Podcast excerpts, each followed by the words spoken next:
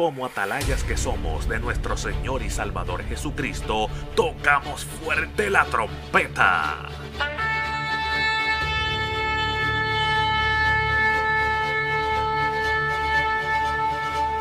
Con mensajes de alerta, somos Aplastado Podcast.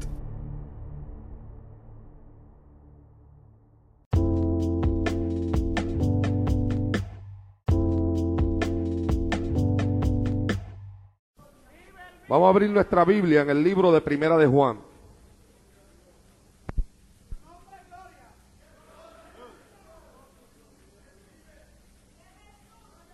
Primera de Juan. Gloria al Señor.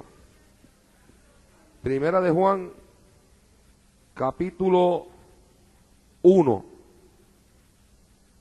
Capítulo 1 del libro de Primera de Juan. Bendito sea el Señor. Verso número 9. Vamos a predicar por el tema cómo vencer el pecado. Cómo vencer el pecado. Capítulo 1, verso 9 del libro de Primera de Juan. Dice la palabra de Dios en el nombre del Padre, del Hijo y del Espíritu Santo. Si confesamos nuestros pecados, Él es fiel y justo para perdonar nuestros pecados y limpiarnos de toda maldad. Si confesamos nuestros pecados, Él es fiel y justo para perdonar nuestros pecados y limpiarnos de toda maldad. Ahora le invito a ir ante la presencia de Dios en oración en esta noche. Levantemos nuestras manos al cielo y mientras yo oro, deje sentir su alabanza en este lugar en el día de hoy. Llene este lugar con su adoración en esta hora. Padre, en el nombre de Jesús de Nazaret, Hijo amado, voy a predicar tu palabra en esta noche, en este lugar, Dios mío. Hemos llegado hasta aquí porque tú nos has traído. Nos has traído con el propósito de hablarle al pueblo que se ha congregado en este lugar en el día de hoy. Yo te pido a ti que todo aquello que no es tuyo sea quebrantado, sea roto, sea destruido. Yo quebranto los poderes de las tinieblas. Yo quebranto todo yugo satánico. Yo proclamo libertad para todo aquel que está cautivo en este lugar en el día de hoy. Sanidad para el enfermo, salvación para el perdido, salvación para el descarriado. Espíritu Santo, satura este lugar con tu presencia en esta noche. Muévete desde la parte del frente hasta la parte de atrás. Muévete sobre cada dama, cada caballero, cada joven, cada niño. Ay, shalom, sahalaya, que se sienta, que se sienta el impacto de tu poder en este lugar en el día de hoy. Muévete poder de Dios, mueve este poder de Dios, mueve este poder de Dios, que este pueblo pueda alabar tu nombre con libertad mientras tu palabra es predicada. Ay, Shaloya, Loma, Laya, Saja. Dele libertad al Espíritu de Dios en su vida en el día de hoy. Sacude cada vida, sacude cada corazón, Dios mío. Usa tu palabra para hablar al pueblo en esta hora. Padre eterno, predicaré tu palabra y lo haré para gloria y honra de tu nombre. En el nombre de Jesús. Gracias, Señor. Amén. Puede sentarse. Y acuérdese que los bancos no apagan el fuego. Eso quiere decir que ahí sentado donde usted está, usted puede adorar, alabar y glorificar a su Dios en esta noche. Ahora, si el banco le apaga el fuego, quédese de pie porque no queremos a nadie con el fuego apagado en el día de hoy. Sea bendito Dios en esta hora. Aleluya. Oh, glorificado sea el Señor. Cuando, amados hermanos, eh, uno escucha tantas personas hablar sobre la condición del mundo, y especialmente cuando uno escucha, como he escuchado yo en estos días a través de un programa que hay en una radio secular aquí en la ciudad de Nueva York, y son de esos programas de preguntas y comentarios donde en muchísimas ocasiones pasan llamadas al aire y la gente habla de tantos temas y de tantas cosas. Y en estos días estaban hablando del por qué el mundo está como está. Que definitivamente eh, los hombres aceptan que no está bien. No está bien. Ellos aceptan que el mundo anda mal, algo está pasando. Y cuando preguntan y hablan sobre el por qué, y escuché a unos hablar sobre las naciones poderosas, sobre Estados Unidos y Rusia, y llevar la condición actual de este mundo, elevarla a un nivel político que hay unas dos grandes naciones que tienen una lucha entre sí y que esta lucha que tienen entre ellos ha marcado el paso en muchos conflictos eh, militares que hay alrededor de todo el mundo. Y entonces, en otras palabras, le echaban la culpa de la condición del mundo a unos a Estados Unidos y otros a Rusia. Unos al capitalismo y otros al comunismo. Y otros le echaban la culpa a la drogadicción que si la juventud, que si está muy envuelta en las drogas, que las drogas está acabando con los jóvenes, que, que el gobierno tiene que hacer algo para tratar de eliminar este asunto de la droga. Y otros hablaron del alcoholismo. Y otros hablaron que del deterioro en la familia y del divorcio. Sin embargo, mientras yo los escuchaba a todos ellos hablar, me daba cuenta que ellos giraban en torno a temas que se hablan prácticamente todos los días a nivel de muchas de muchos lugares donde hay tantas personas tratando de encontrar una solución al problema o a los problemas que hay sobre la faz de esta tierra. Pero cuando, amados hermanos, uno se encuentra con Cristo, porque cuando uno no tiene a Cristo puede pensar así. Cuando ya estaba en el mundo, en mi vida de pecado, y me encontraba en mi vida de vicio, hubieron momentos en los cuales yo quise meditar del por qué yo estaba así.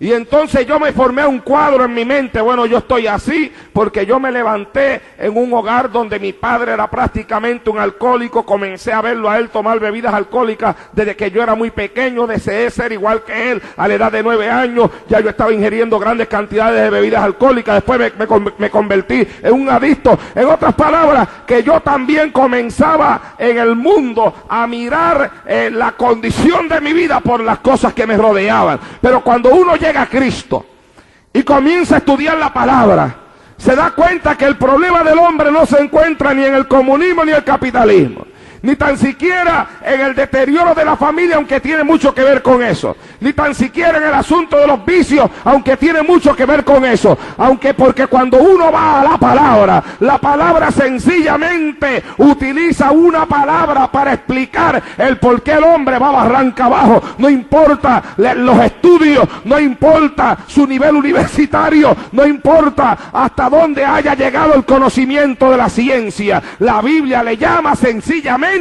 pecado. Pecado. La Biblia enseña que el pecado hace separación entre Dios y los hombres. Toda persona que peca establece entre él y Dios una barrera. Porque Dios, aunque ama al pecador, no es amigo del pecado. Y el pecado hace una separación entre Dios y el hombre. Y todas las cosas que hemos mencionado en la introducción de este mensaje son sencillamente formas de pecar. El vicio es una forma de pecar. La droga una forma de pecar. El adulterio otra forma de pecar. El odio una forma de pecar. Pero que es producido por la semilla del pecado que viene dentro de todo ser humano. Todo hombre, toda mujer que se mueve sobre la faz de esta tierra posee dentro de sí una naturaleza pecaminosa. Es un problema con el cual caminamos desde que Adán y Eva se apartaron de la perfecta voluntad de Dios. La Biblia dice que el hombre pecó y por cuanto el hombre pecó, he aquí el pecado pasó a todos los hombres porque todos pecaron. La Biblia dice que la paga del pecado es muerte. La Biblia dice que Jehová miró desde los cielos a los hijos de los hombres para ver si había alguien bueno, alguien que hiciera lo bueno y encontró que no había ni tan solo uno. Todos estaban descarriados, todos estaban haciendo lo malo. El profeta Isaías en el capítulo 53 de su libro dice, aquí todos nos hemos descarriado como ovejas y cada cual se apartó por su camino. Sea bendito Dios en el día de hoy. Sencillamente, amados hermanos, cuando el hombre quiere hacer su voluntad, lo que hace es caer todavía cada día más profundamente en el yugo del pecado. Y hay un problema con este asunto del pecado. Y es que no hay un solo ser humano sobre esta tierra que posea la capacidad ni la fuerza de voluntad para decirle que no al pecado. En cierta ocasión tomaron preso a un muchacho, o no lo tomaron preso, este muchacho se había escapado de, la prisión y después él mismo se entregó. Y cuando él se entregó en Puerto Rico, le hicieron una entrevista eh, para el periódico. Y en aquella entrevista él dijo, yo no entiendo qué es lo que me pasa, dijo él. Y dijo, yo no quiero ser malo. Pero no sé qué es lo que pasa, que cada vez que yo quiero hacer algo bueno, hay algo que me empuja a hacer lo malo. Y cuando yo leí aquello en aquel periódico, yo dije, este muchacho necesita a su lado. Y dije, Señor, envíale a su lado a alguien que conozca la palabra. Porque la Biblia dice exactamente lo mismo que él dijo. El apóstol Pablo en el capítulo 7 del libro de los Romanos describe la batalla que hay entre la carne y el espíritu. La batalla que hay dentro de todo ser humano. Y el apóstol Pablo decía, porque lo que hago no lo entiendo, pues no hago el bien que quiero, sino el mal que no quiero hacer. Esto es lo que hago, aleluya. Describiendo él esa batalla interna que existe en todo hombre carnal, todo hombre natural, todo hombre que no es controlado por el Espíritu de Dios, esa batalla que hace que el hombre vaya montando pecado encima de pecado. Y esa batalla que impide que los hombres puedan cumplir sus promesas. Porque en cuántas ocasiones un hombre le ha dicho a su mujer, yo no voy a volver a salir más con esa mujer que yo estoy saliendo, yo te lo prometo. Hay, mujeres que le han dicho a su marido, yo me voy a ir, me voy a llevar mis niños y te voy a poner el divorcio. Y el hombre se ha tirado hasta llorando de rodillas. Yo te amo, yo te quiero, yo te prometo que nunca más lo vuelvo a hacer. Y después la mujer dice, él no me quiere nada porque lo volvió y lo hizo. Y una hermana me decía, yo creo que a mí mi esposo no me ama porque él promete y no cumple. Y yo le decía a ella, bueno hermana, el hecho de que promete y no cumpla necesariamente no quiere decir que no le ama. Lo que pasa es que él promete con el deseo de cumplir, pero no puede cumplir. Porque ningún hombre tiene la fuerza de voluntad para romper con el pecado. Sea bendito Dios en el día de hoy. Ningún hombre posee dentro de sí mismo la capacidad y la fuerza de voluntad para romper con el pecado. El pecado esclaviza. La Biblia dice que el que peca, esclavo es del pecado, aleluya. aquí, El pecado esclaviza. El pecado es un peso, es una carga. La Biblia dice, despojaos de todo peso y del pecado que les asedia. Entonces la Biblia describe el pecado como un peso, como una carga. Por eso es que usted ve que la gran mayoría de los pecadores siempre caminan cabizbajo, con la cabeza hacia abajo. Y mientras más carga sea, mientras más pesada sea la carga de pecado, mucho más baja tiene la cabeza, sea bendito Dios en el día de hoy. Y como que no la puede levantar. Y hay quienes ya hasta tienen casi una joroba en la espalda. Caminan hasta encorvados ya. Gloria a Dios para siempre. Y no es que están enfermos, es que están cargados de pecado.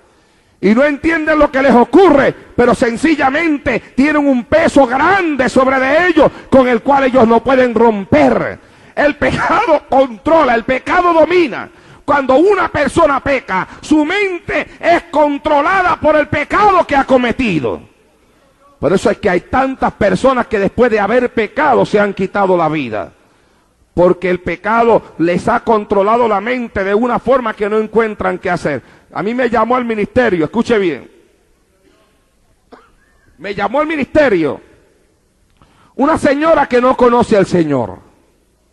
Y esta señora me dice, Señor Torre, ella no es cristiana, señor Torres, yo le estoy llamando porque yo he escuchado su programa a través de Radio Visión Cristiana. Y siento como si usted fuera la persona que realmente me puede ayudar. Me dice, yo tengo un problema, yo me quiero suicidar, yo me quiero quitar la vida. Lo he tratado de hacer ya unas cuantas veces. He tomado pastillas, pero sin embargo siempre alguien me ha cogido, me ha llevado al hospital y no, y no he podido hacerlo. Pero no pierdo la esperanza de un día de esto suicidarme. Y le pregunto, ¿pero por qué? Y me dice, lo que pasa es que fíjese, mi marido hace ya muchos años que se fue con otro hombre o con otra mujer. Y entonces me dice ella, yo soy una mujer seria, yo soy una mujer decente, escuche esto, mi marido se ha ido con otra mujer. Yo soy una mujer seria, soy una mujer decente. Yo nunca he sido una mujer inmoral. Yo nunca he sido una mujer de la calle. Pero en estos días me he encontrado con un hombre en mi camino y después de este hombre estar tratando durante semanas, yo he caído con él. Y he me ido con él y he sostenido relaciones sexuales con él. Y me dice ella, y cada vez que lo hago yo me siento más inmoral. Y me siento más sucia. Y siento algo que me condena porque siento que me he rebajado porque yo no soy del tipo de mujer de estarse acostando con un hombre que no es su marido. Y entonces me dice, por esto yo me quiero quitar la vida, porque yo me siento inmoral, porque yo me siento sucia, porque yo me siento cargada, porque yo no soporto el pecado que yo he cometido. Y yo le digo a aquella mujer, mujer, lo que usted siente es natural. Hay personas que sencillamente pecan y pecan y pecan y se acostumbran tanto al pecado que el corazón se les endurece. Que su conciencia es adormecida. Toda persona cuando va a pecar tiene algo. Así no sea cristiano. Y si es cristiano más todavía que lo tiene. Sea bendito Dios en el día de hoy. Porque el que no es cristiano tiene una conciencia que le dicta lo que está bien y lo que está mal. Y el que es cristiano, además de una conciencia, tiene un Espíritu Santo metido dentro de él, que le dicta que lo que está haciendo está bien o está mal, sea bendito Dios en el día de hoy. Pero en el caso de aquella mujer es una conciencia culpable. Y entonces le digo, mujer, lo que usted siente es natural. En el caso de una mujer como usted que se considera una mujer seria, una mujer decente, una mujer de su casa, pero que ha caído en pecado y que ahora se ha convertido en una esclava del pecado cometido. Y le dije, ¿sabe qué es lo que usted tiene en su mente? Usted lo que siente es culpabilidad. Porque si algo deja el pecado en la vida de aquel que lo practica, es un profundo sentido de culpabilidad. La persona que peca se siente culpable por el pecado cometido. Y a veces esa culpabilidad trata de ahogarla en otras cosas que también son pecados. En cuántas ocasiones cuando yo estaba en el mundo no practiqué ciertas cosas que yo sabía que estaban mal y después que las practicaba corría a encerrarme en una barra para tomar licor hasta que llegaba la mañana tratando de ahogar con el licor la profunda culpabilidad que había dentro de mi mente, dentro de mi corazón y de mi espíritu. Hay una culpabilidad constante en la persona que peca. Llega el momento en que tal vez la persona puede tratar de ocultar esa culpabilidad, de echar tierra sobre esa culpabilidad, pero lo cierto es que está comprobado que aunque una, una persona trate de endurecer su corazón, para no aceptar la culpabilidad que en él hay, a la larga siempre explota. Por eso es que usted ve personas que han cometido crímenes y después de 20 años han corrido a confesar que el que mató a aquella persona fue él, como en estos casos que salió en las noticias, el caso de un hombre que mató a una niña creo que de cinco años o menos, hace creo que más de 20 años atrás, y ahora después de más de 20 años, cuando ya nadie sabe dónde está metido, cuando ya a lo mejor ya ni lo están buscando, porque nunca pudieron averiguar, investigar, aleluya, ni llegar a la conclusión de quién había matado a aquella niña, este hombre aparece en una estación de policía y se entrega porque por 20 años su conciencia no le ha permitido dormir tranquilo, sea bendito Dios en el día de hoy. Una mente culpable. El pecado esclaviza al hombre. Aleluya. El pecado esclaviza. Gloria a Dios. Y el hombre no posee la capacidad espiritual de poder quebrantar el yugo del pecado. Por eso cuando Jesucristo vino a la tierra y comenzó su ministerio, se allegó hasta la sinagoga judía en Jerusalén y cuando le fue entregado el rollo del libro, abrió y leyó en voz alta para que todo el mundo escuchara donde estaba escrito, he aquí que el Espíritu de Dios está sobre mí porque me envió Jehová a publicar libertad a los cautivos y a los presos, apertura de la cárcel. Alabado sea Dios en esta hora. Porque Dios sabía que el pecado tenía esclavizado a los hombres. Y sabía el Señor que solamente Él mismo podía abrir la cárcel en la cual los hombres estaban encerrados. Por eso Juan el Bautista, cuando le contempló, lo señaló y dijo, he aquí el Cordero de Dios que quita los pecados del mundo, sea bendito Dios en esta hora. Porque sencillamente, amados hermanos, ningún hombre tiene fuerza para romper el pecado, ni para romper con la esclavitud del pecado. Solamente en Cristo y en la sangre derramada por Él en la cruz del Calvario hay perdón para los pecados del hombre sobre la faz de esta tierra. Lo que a mí me tiene preocupado, lo que a mí me llama la atención, es como muchas personas, después de haber aceptado a Cristo y después de estar en una iglesia y tener una Biblia, todavía no pueden vencer al pecado. ¿Cuántos hay? Que aún sirviéndole al Señor son esclavos del pecado. Sea bendito Dios en el día de hoy. Son esclavos de sus pasiones, esclavos de aquellas cosas que practicaban en el pasado y que en ocasiones nadie lo sabe. Una persona me llamaba en estos días a mi casa y me decía, soy miembro de una iglesia. Y para todos los hermanos me decía él, yo soy un ejemplo. Y me decía, sin embargo, hermano Naldo, yo no puedo apartarme del pecado. Me llamaba a un joven hace unas semanas atrás y me decía, hermano, yo estoy en la iglesia. Nadie se ha dado cuenta de lo que pasa conmigo. Todo el mundo cree que yo llevo una vida cristiana victoriosa y me dice, sin embargo, todavía soy esclavo de la droga.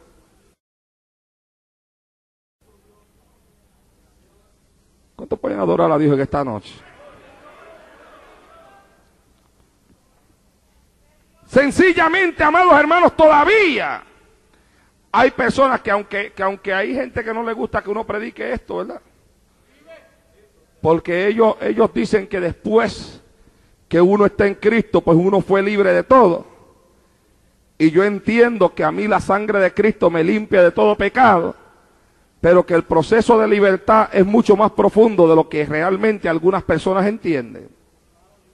Porque creo que en el proceso de la libertad, después que nosotros hemos aceptado a Cristo, tiene mucho que ver la actitud del creyente en su vida cristiana, después que Cristo lo ha limpiado de todos sus pecados, sea bendito Dios en el día de hoy. Y cuando uno ve tantas personas que hablan tanto del amor de Dios, que el primero que cree en el amor de Dios soy yo, porque sin el amor de Dios yo no estuviera aquí, y sin el amor de Dios mi hijo no estuviera vivo, sea bendito Dios en el día de hoy. ¿Cuánto pueden adorar a Dios en esta hora? Y sin el amor de Dios yo todavía fuera un adicto y todavía fuera un alcohólico, y todavía estuviera arrastrado y a lo mejor estuviera muerto. Entonces yo puedo hablar del amor de Dios porque yo he visto la manifestación del amor de Dios en mi vida. Shalom aquí, Bashenda, Sohalama Suiraba. Lo que yo no puedo aceptar es que hayan personas que, que, en nombre del amor de Dios quieran pasarle la mano a todas las cosas malas que la gente está practicando con una Biblia debajo del brazo. Alabado sea Dios en el día de hoy. Ama shalom aquí, Mashenda aquí, Basohalai. Porque yo creo que el hombre que le sirve a Cristo puede ser no solamente limpio, de sus pecados por la sangre que Cristo derramó en la cruz del Calvario, sino que puede ser libre del poder que le llevaba a pecar y puede mantenerse libre en una vida santa y piadosa, agradando a Dios y sirviéndole a Dios en espíritu y en verdad.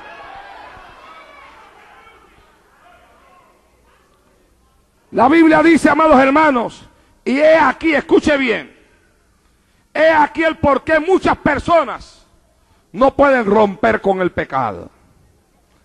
La Biblia dice, el que encubre sus pecados no prosperará. Mas el que los confiesa y se aparta, alcanzará misericordia. El problema que tiene mucha gente dentro del cristianismo es que en ocasiones quieren vivir una vida cristiana de apariencia. Y quieren aparentar que son lo que no son. Que tienen lo que no tienen. Que viven lo que no viven. Que oran lo que no oran. Que ayunan lo que no ayunan. Que buscan a Dios lo que no le buscan. Y que están tan cerca como no lo están. A la voz a Dios en el día de hoy.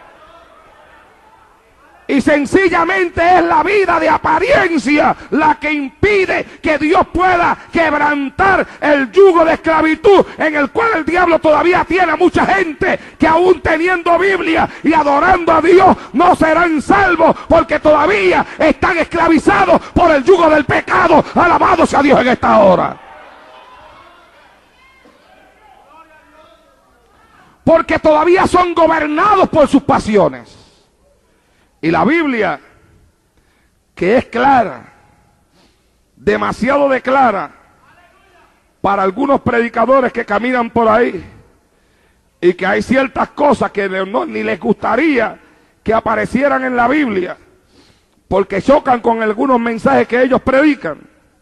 La Biblia dice, y manifiestas son las obras de la carne, que son adulterio, fornicación, inmundicia y lascivia. Cuatro cosas que tocan de cerca la inmoralidad dentro de la pasión sexual. Y habla del adulterio. Y según la Biblia, adúltero no es solamente el que se acuesta con una mujer que, que no es su esposa sino que la Biblia va más allá y dice, cualquiera que mira a una mujer para codiciarla, ya adulteró con ella en su corazón. La Biblia habla de hombres que están cargados del adulterio. Dice que sus ojos están llenos de adulterio y no se sacian de pecar. Que aunque no se han acostado tal vez con una mujer, en la realidad, en su mente ya lo hicieron. Manonaldo, yo que no creí que ese era el mensaje que usted iba a predicar. Pues lamento mucho haberle dado esta sorpresa. ¿Cuántos adoran a Dios en el día de hoy? Adórelo.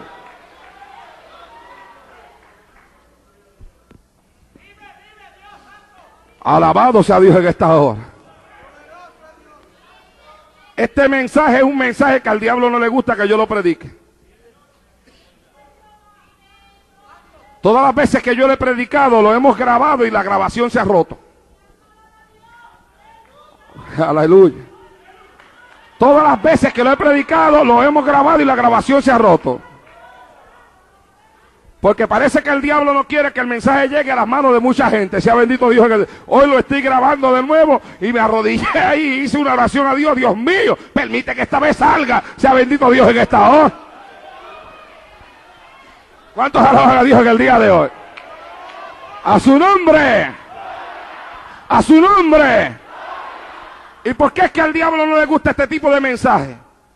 Porque el diablo sabe que una persona aprisionada todavía en pecado, aunque tenga una Biblia, aunque cante corito, aunque grite gloria a Dios y aleluya, el diablo sabe que si todavía es esclavo de sus pasiones, esclavo de la carne y esclavo de pecados escondidos que nadie le conoce. El diablo sabe que cuando la trompeta suene, aunque tenga Biblia, aunque corra en la iglesia, aunque cante en la iglesia, aunque toque en la iglesia, aunque se suba al altar de la iglesia, aunque tenga Biblia, cuando suene la trompeta, el diablo sabe que no se va. Alabado sea Dios en esta hora.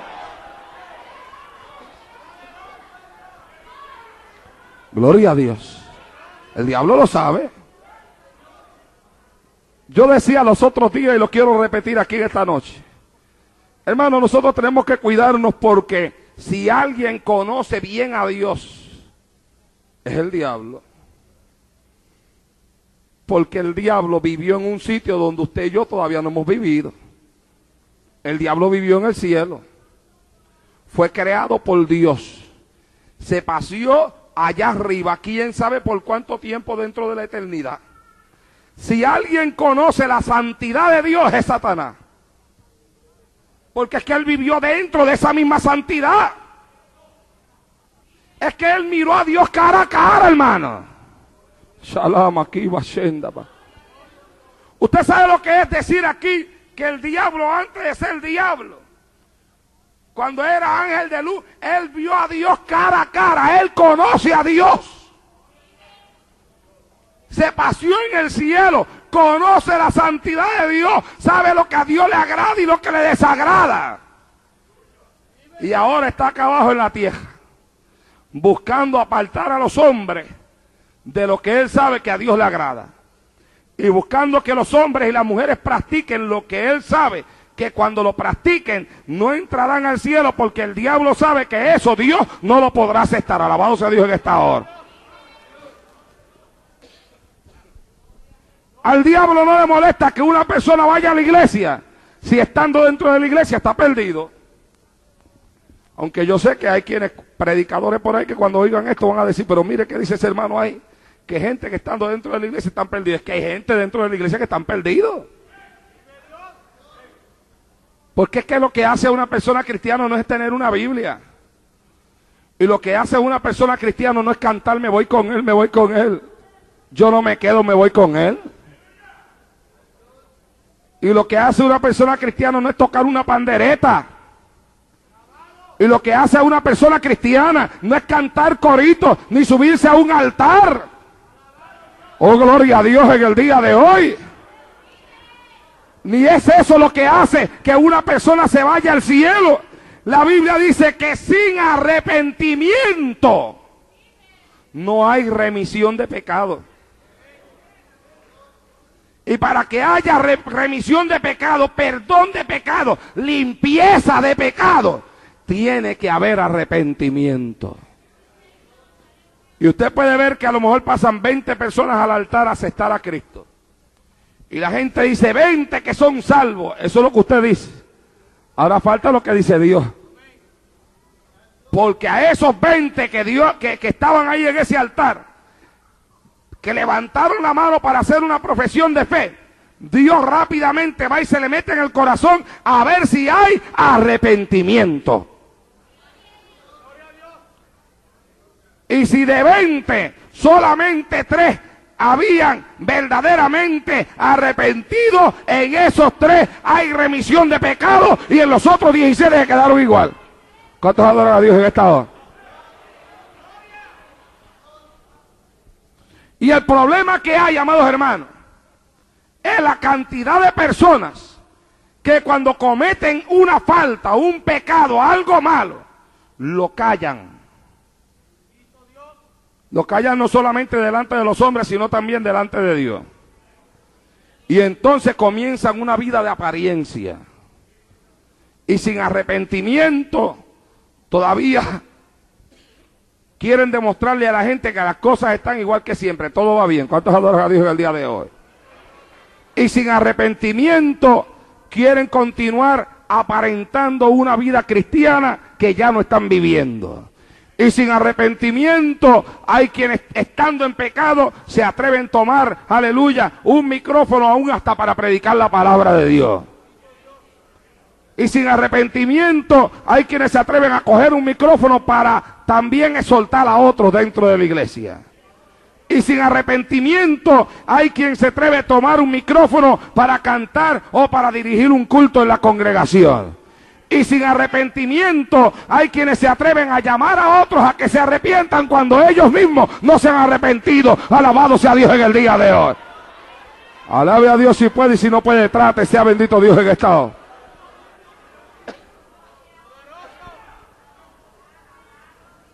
Sin arrepentimiento. Yo he conocido personas que sin arrepentimiento se han estado comportando como los mejores creyentes, los más grandes creyentes. Me acuerdo en una ocasión que saludé a un muchacho y me pasó una de esas cosas que a veces me pasan y que no las puedo evadir tampoco. Porque le dije, Dios le bendiga y cuando me dio la mano, el Señor me dijo, háblale porque está en pecado. Y andaba con una muchacha y el Señor me dijo, está en pecado con esta muchacha. Y yo, y yo lo miré y entonces me le acerqué al oído y le dije, Dios me dice que estás en pecado. Y entonces me dice, yo estoy bien. Pero yo le hablé al oído y él me habló en voz alta. Yo no quería que la muchacha se enterara de lo que yo le estaba diciendo y él lo sacó para afuera. Porque él iba a aparentar que estaba bien. Yo estoy bien, me dijo. ¿Quién es usted para hablarme así? De hecho, yo no lo conocía, fue que, lo conocí ese día. Y cuando le di la mano, eso fue allá en mi pueblo, Dios me mostró eso y le hablé al oído. Y entonces la miré a ella, porque el Espíritu Santo sabe las cosas, ¿verdad? Y entonces le dije, mira, yo le hablé al oído para que, para que tú no te enteraras, pero es que Dios me ha dicho que Él está en pecado contigo. Y le, y le dije a ella, y con el Espíritu de Dios no se juega. Y ella lloró y me dijo, es cierto. Entonces cuando ella me dijo es cierto, entonces él me miró y la miró a ella y yo le digo, ¿y ahora qué? Y entonces me dice, es cierto, sea bendito Dios en el día de hoy.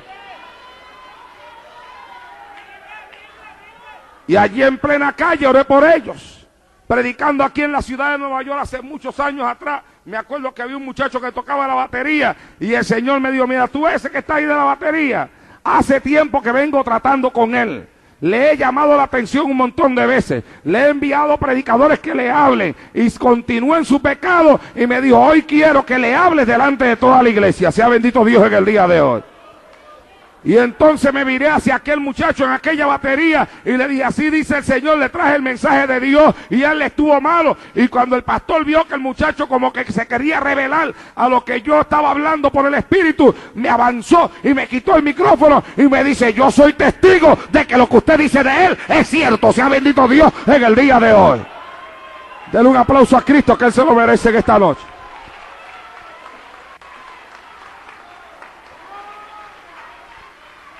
Apariencia. La Biblia habla de personas que tendrán apariencia de piedad. La Biblia me habla de un hombre llamado Saúl, que Dios le colocó en el reinado sobre el pueblo de Israel, que Dios le ofreció bendecirle de una forma abundante a él a su familia y le dijo, si vivieses en los estatutos y en los mandamientos que hoy te doy, ninguno de tus hijos, eh, digo, no faltará de tus hijos quien se siente en ese trono. Pero Saúl comenzó a pecar, a pecar y a vivir de la apariencia. Y un día Dios lo mandó a ir a una ciudad, matar hombres, mujeres, niños, el rey y los animales también. Ni los animales quería Dios de aquella ciudad, sea bendito Dios en esta hora. Y allá fue Saúl. Hizo la guerra, regresó para atrás. Y después que regresa para atrás, aparece Samuel en el campamento. Y cuando Samuel aparece en el campamento, Saúl sale a recibirlo y le dice, he hecho como Jehová me mandó. Y cuando Saúl dijo, he hecho como Jehová me mandó, se escuchó. ¿Cuántos alaban a Dios en esta hora? Alábelo. Yo no sé si eran vacas lo que tenía Saúl allí, pero Si eran vacas, murieron. Y si eran ovejas, valieron. Sea bendito Dios en el día de hoy. Se escuchó el balido de los animales. Y los animales allá tirando su grito, su balido, su mugido. Y allá, y Saúl, hice como Jehová me mandó. Oh, hice lo que Dios me dijo, Samuel. Y Samuel cuando escuchó el, el mugir y el balido de los animales, le dijo, si tú hiciste como Jehová te mandó, ¿qué sonido de animales es este que yo oigo en medio del campamento? Alabado sea Dios en el día de hoy. Porque si algo malo tiene el pecado, aunque a veces el que lo practica no se da cuenta, es que el pecado detrás de uno grita. ¿Cuántos alaban a Dios en el día de hoy? Alabe que Él vive, alabe. Detrás de uno tira el grito siempre. Oh, gloria a Dios. Y te persigue con el grito donde quiera que tú te metes. Sea bendito el Señor para siempre. Oh, fue que yo guardé de lo mejor, de lo más gordo. Seguro, porque el pecado comienza flaco, pero si se sigue practicando engorda. ¿Cuántos adoran a Dios en el día de hoy? Aleluya. De lo más gordo he guardado para sacrificarlo a Jehová, que Jehová no, no, no recibe sacrificio en desobediencia. Se alegrará Jehová de los sacrificios tanto como que se obedezca, dijo Samuel, a la voz de Jehová, a la palabra de Jehová. Alabado sea Dios en esta hora. Algunos quieren ocultar su pecado con las ofrendas que dan. Y hay que, sí. Mire, a mí, a mí me llama un muchacho y lamentablemente es hijo de una persona a quien yo conozco. Y esta persona, allá donde vive, se las tilda de buen cristiano. Y en su iglesia da tremendas ofrendas. Pero el hijo de él me llamó y me dijo, ya yo estoy cansado de la hipocresía de mi padre. Y me dijo, mis dos hermanas están descarriadas. Aquí en mi casa todo el mundo se ha descajeado. El único que queda cristiano soy yo y me voy a descajear también llorando. Y le digo, pero ¿por qué? Me dice, mi padre es un hipócrita va a la iglesia todos los días, da grandes ofrendas, los hermanos lo tienen como un gran cristiano y después llega aquí a mi casa a maldecir, a decir malas palabras, a golpear a mi madre y me dice, hoy mismo le he visto pegarle a mi mamá. Se acabaron las alabanzas. Se acabaron de verdad. Gloria a Dios en el día de hoy. Aleluya. Gloria al Señor apariencia, hombres que a veces están en la iglesia y viven una apariencia tremenda y en la casa están golpeando a las mujeres, pegándole a la mujer, hablando palabras deshonestas, hasta maldiciendo, sea bendito el Señor para siempre. Y en la iglesia, en la apariencia, y todo el mundo, qué espiritual es, qué espiritual es. Y allá la esposa, qué bofetas me da, sea bendito Dios en esta hora. Aleluya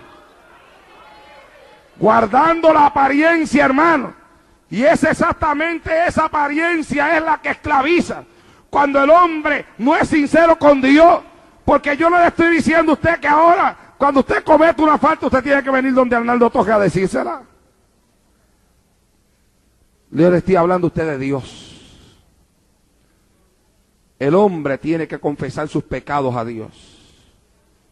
Y Dios ha hecho provisión para que el cristiano cuando peca, encuentre rápidamente refugio en él. Pero eh, es, no es el que practica el pecado, es el cristiano que como no es perfecto, siempre en alguna ocasión algo se le zafa, por lo cual llora ante la presencia de Dios. ¿Ah? La Biblia dice, si alguno ha pecado, abogado tenemos para con el Padre, a Jesucristo el justo. ¿Cuántos adoran a Dios en esta hora? Y el creyente tiene que aprender a ser sincero con Dios. Y cuando hay una falta cometida, correr rápidamente al altar, a humillarse, a llorar, a gemir, a gritar, a utilizar los servicios del abogado. Porque mientras usted llora aquí en la tierra, Cristo intercede por usted ante la presencia del Padre, arriba en los cielos. Alabado sea Dios. Ah, Kima. El secreto para vencer el pecado es la confesión. La Biblia dice, si confesamos nuestros pecados, Él es fiel y justo para perdonar nuestros pecados y para limpiarnos de toda maldad. Alabado sea Dios. Pero es exactamente eso lo que el diablo trata de evitar. Que la persona confiese, que la persona saque para afuera. Y a veces hay personas que hablando de Dios, cuando se hace un llamado al altar, no quieren pasar al altar porque hay una cosita que le habla. No pase que la gente va a entender que tú estás mal. No pase que la gente va a ver que tú hiciste algo malo.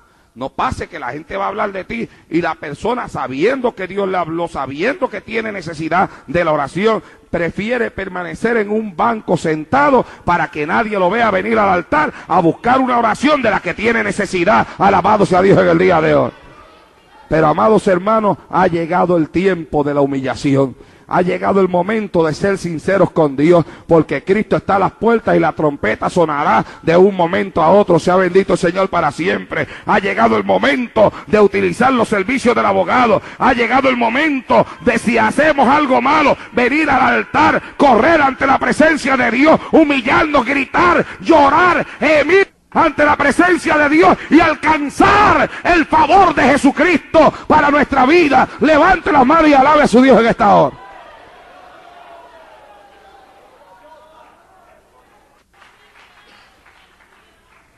Aleluya. Oh, gloria al Señor en el día de hoy. Yo he comprendido, amados hermanos, que realmente es el esconder las cosas lo que estorba la vida espiritual de una persona. Es el estar escondiendo cosas lo que estorba la vida de oración de una persona. Es el estar escondiendo cosas lo que hace que el diablo pueda llevar a una persona a una posición casi de suicidio. Nunca me olvidaré de una persona en Ponce, Puerto Rico, que di una conferencia sobre el tema, escuche esto, sobre el tema el poder del perdón. Y aquel día Dios habló allí de forma especial. Y había una muchacha en el culto que Dios le había hablado. Y esta muchacha odiaba a una persona. Y cuando comenzamos a hacer el llamado, el Señor comenzó a trabajar en ella. Y le decía el Señor a ella, tú sabes que yo te he hablado, ven al altar. Pero ella, que era una persona que, que tenía algunos cargos y de vez en cuando predicaba también, decidió ocultar, no quería que nadie la viera a ella venir al altar. Y entonces avanzó, recogió sus cosas y se salió del culto. Y se fue a su casa. Ese día, después del culto, unas personas me dijeron a mí que querían hablar conmigo. Y yo me fui a la oficina de la iglesia a hablar con esas personas y como a las 12 de la medianoche, sonó el teléfono. Y cuando yo levanté el teléfono era aquella muchacha llorando. Y dijo, ay hermano Naldo, gracias a Dios que usted todavía está ahí. Y le digo, ¿qué te pasa? Entonces me cuenta, Dios me habló a mí hoy. Pero yo quise guardar una apariencia y no quise ir al altar para que nadie me viera y decidí irme a mi casa. Escuche bien, hermano, porque lo que nosotros tenemos que entender es que cuando nosotros rechazamos la voz de Dios cuando nos habla, de una forma consciente o inconsciente nos estamos entregando al poder del enemigo. Se abre una puerta para que el diablo pueda controlarnos. Y dice ella que cuando llega a la casa y se acuesta rápidamente, le entran a ellos a ella deseo de quitarse la vida. Vive cerca de una playa y había una voz que le hablaba y ella la escuchaba y le decía, vete a la playa, métete a la profundidad del mar y ahógate. Y dice que se levantó y se vistió. Y de momento cuando va a salir para hacer lo que la bola está hablando, ve un cuchillo en la cocina y la bola dice, no, mejor mátate con ese cuchillo. Y dice ella, todo eso por no venir a un altar, hermano, cuando Dios le habló. Es que con el diablo no se juega. El diablo está buscando una puerta que se le abra para él destruir, hermano. Y hay veces que el diablo nos destruye a nosotros, no porque Dios quiere, sino porque nosotros lo permitimos al no ser humildes y reconocer cuando Dios está bregando con nuestra vida. Alabados a Dios en esta hora. Y dice ella que fue a, la cocina y tomó el cuchillo. Y cuando aquella voz le dijo, mátate, ella de momento dijo, Cristo. Y qué lindo mi Jesús que con solamente clamar a Él, Él responde. ¿Cuántos adoran a Dios en esta hora? Si ella hubiera gritado a Cristo en la iglesia, en el llamado, no hubiera pasado por lo que pasó en la casa. Pero gracias a Dios que por lo menos que le quedó un poco de fuerza. Hay otros que no le han quedado esa fuerza. Pero a ella le quedó fuerza para poder gritar a Cristo. Y cuando gritó a Cristo, soltó el cuchillo y corrió el teléfono. Ahí fue cuando me llamó. Ay, hermano Naldo, gracias a Dios que usted todavía está ahí. Le ministré por el teléfono, oré por ella. Y cuando oré por ella, me dijo, me siento libre, siento que Dios me ha perdonado. Alabado sea Dios en esta hora. Es que la Biblia dice que el que encubre sus pecados no prosperará. Mas el que los confiesa y se aparta, hay que romper con el pecado, alcanzará misericordia. ¿Cuántos adoran a Dios en esta hora? Aquí, la Hace un tiempo atrás, días atrás, recibí otra llamada de una mujer, bastante necesitada por cierto, porque está casada y al mismo tiempo estaba adulterando con otro hombre y había aceptado a Cristo en esos días. Y escuche esto. Ella me llama y me dice, yo he aceptado a Cristo en estos días. Estoy casada. Estoy en adulterio con otro hombre. Y me dice, no amo a mi marido. Amo al hombre con el cual estoy en adulterio. Y me dice, y he aceptado a Cristo en estos días. Hermano Naldo, ¿qué usted me puede decir? Le he comenzado a hablar a aquella mujer y le he dicho, si usted ha aceptado a Cristo con todo su corazón, si usted en este momento ama a Dios más que a su esposo y más que a aquel otro hombre, usted estará dispuesta a hacer lo que la Biblia dice. Y me dice, ¿y qué dice la Biblia? Y le digo, la Biblia enseña que su esposo es su verdadero marido. Y me dice, está bien, yo lo sé, pero es que, es que, yo amo al otro hombre. Y le digo, Dios tiene poder para romper el amor que usted siente hacia el otro hombre. Y me dice, pero es que es tan difícil. Y le digo, bueno, mujer, escúcheme bien lo que le voy a decir. Por más difícil que se le haga, usted o se separa de ese hombre y se va para el cielo, o se queda con él y se va al infierno. ¿Cuántos hablaban a Dios en el día de hoy? Y me dice, ¿qué tengo que hacer? y le digo, rompa con él. ¿Cuándo? Le digo, ahora mismo. Y me dice, ¿cómo? Y le digo, yo voy a hacer una oración y usted la va a repetir conmigo.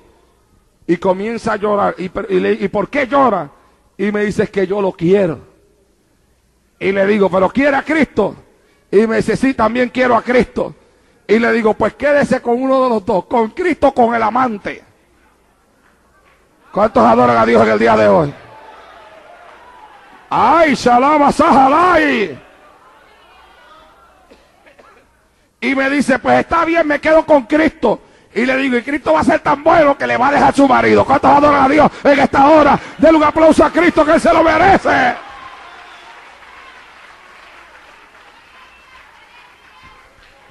Mire, y, esto es lo que yo quiero que usted entienda, que es lo que el diablo quiere que usted entienda.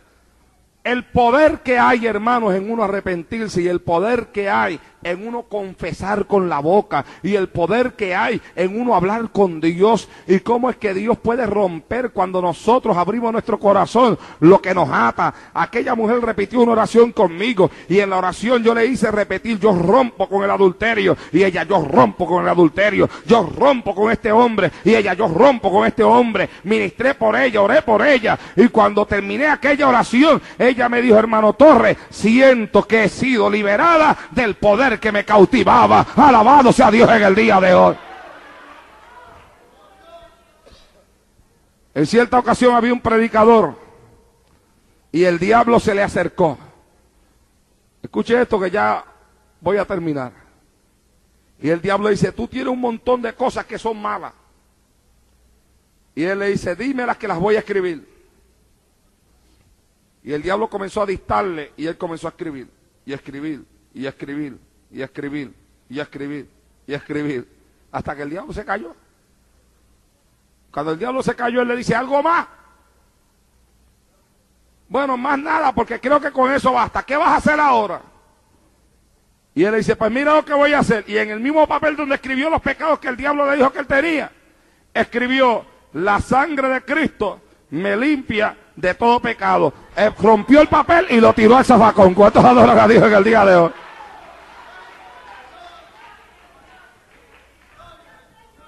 Pero es cuando, amados hermanos, nosotros entramos en una actitud de confesión, de reconocimiento, de humillación, que nosotros nos apoderamos de las promesas de Dios. Mire, hay gente que siempre espera que uno cuando vaya a predicar comience a hablarle de milagros, de sanidades, de reprensión de demonios.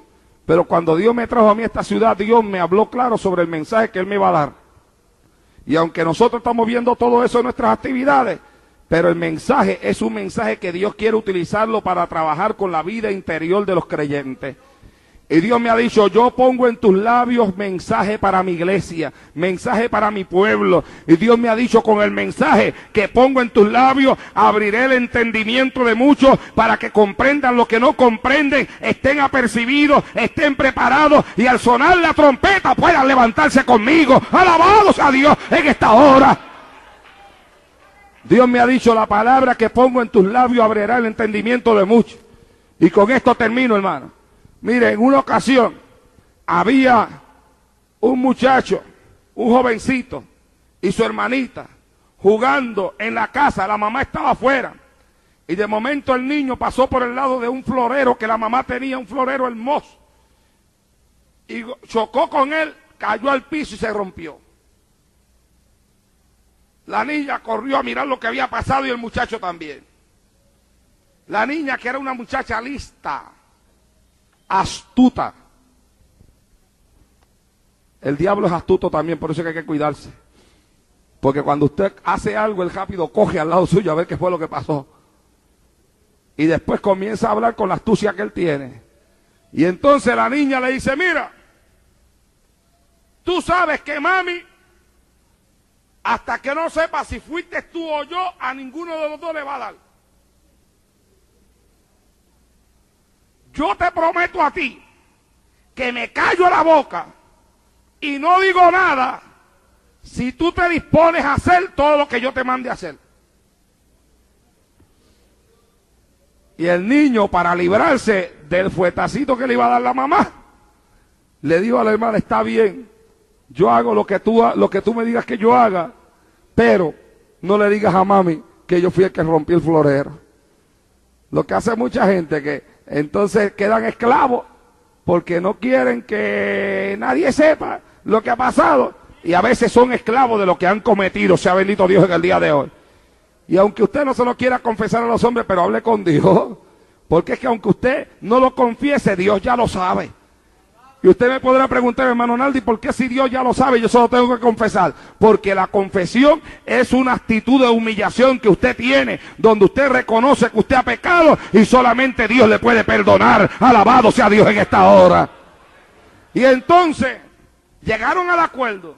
Llegó la mamá a la casa, vio lo que había pasado, reunió a los dos muchachos, comenzó a cuestionarlo, a hacerle preguntas y el muchacho callado y la muchacha también. Y ella dijo, bueno, como yo no sé cuál de los dos fue, no le voy a dar. Yo voy a dejar esto para después. Porque yo tendré que saber quién fue. Y lo dejó. Ese día, por la tarde, comieron en la mesa. Cuando comieron en la mesa, la mamá le dice a la muchacha, lava los platos. Y la muchacha se vira para donde está el muchacho, lava los platos. Y el muchacho le dice, pero te mandaron a ti. Y ella le dice, ¿se lo lava, lo lava o se lo digo? Allá se fue a lavar los platos.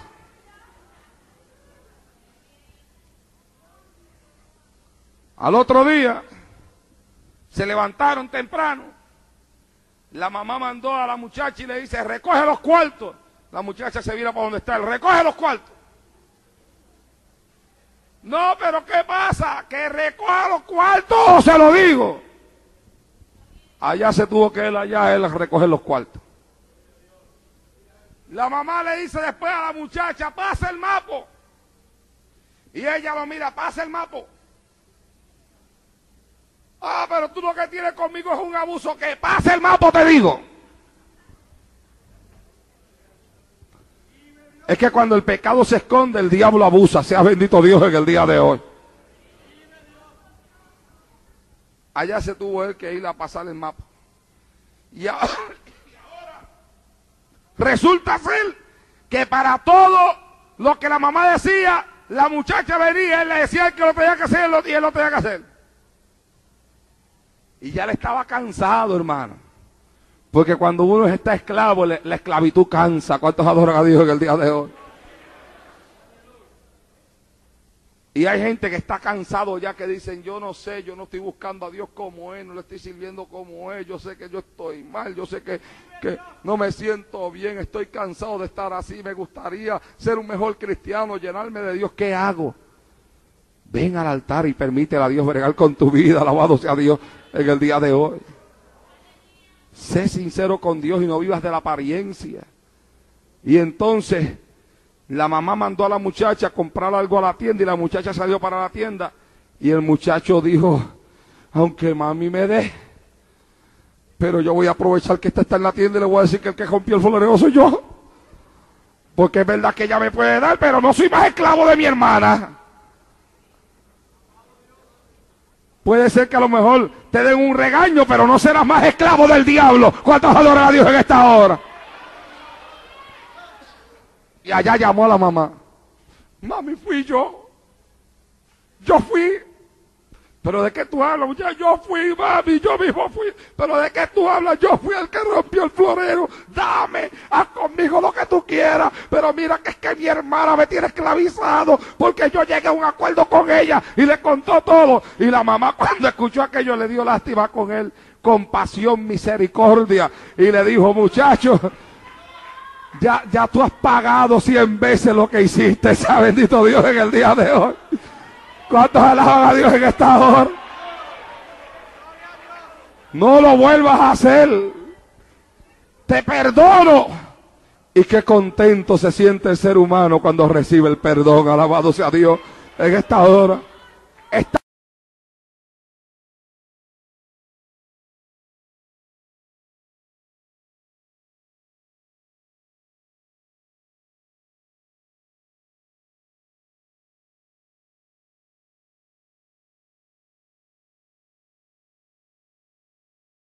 Perdonado. Ay, allá que el muchacho se sintió libre, es que el perdón liberta. Ay, es que el perdón liberta. Por eso es que el diablo no quiere que el hombre confiese, porque cuando el hombre confiesa hay perdón de Dios y cuando hay perdón de Dios hay libertad. Alabado sea Dios en esta hora.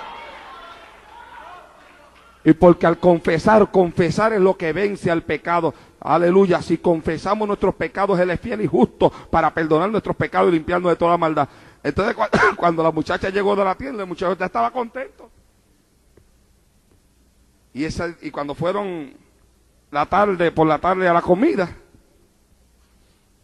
y comieron, y los platos ya estaban allá listos para ser lavados. Y la mamá viene donde la muchacha y le dice, lava los platos. Ya la mamá sabía lo que pasaba, ¿eh? Le dice a la muchacha, lava los platos. Y la muchacha viene donde, donde, donde el hermano le dice, lava los platos. Y él le dice, lávalos tú.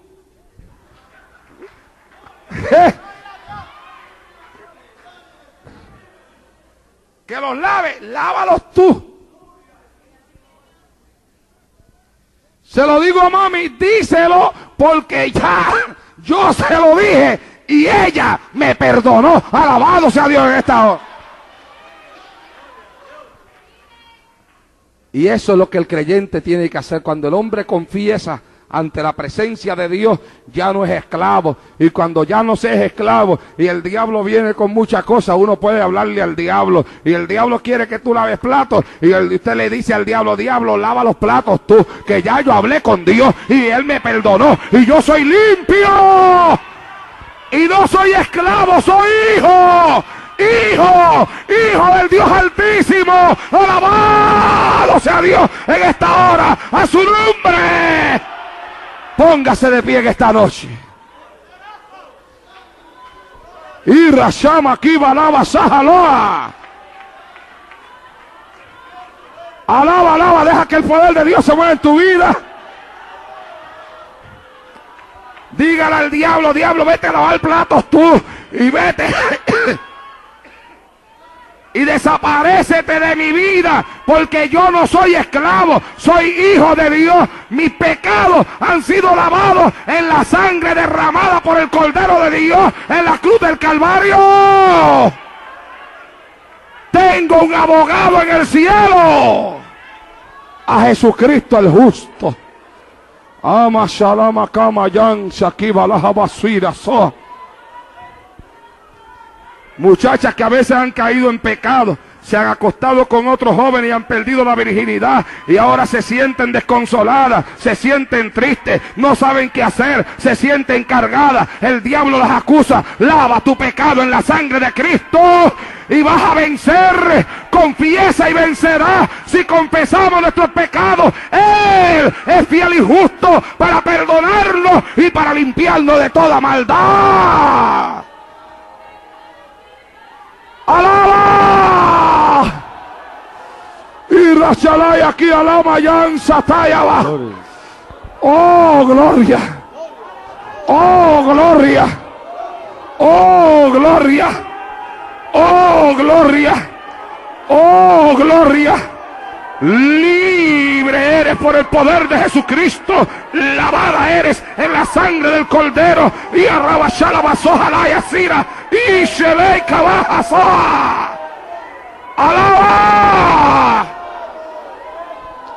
Aquí está el altar si usted quiere que yo ministre por usted en esta hora. Aquí está el altar. Venga al altar ahora si Dios le habló en esta noche. Corra. Este programa fue presentado por Aplastado Podcast, porque como atalayas que somos de nuestro Señor y Salvador Jesucristo, tocamos fuerte la trompeta. Con mensajes de alerta y sin ningún temor, porque si Dios con nosotros, ¿quién contra nosotros?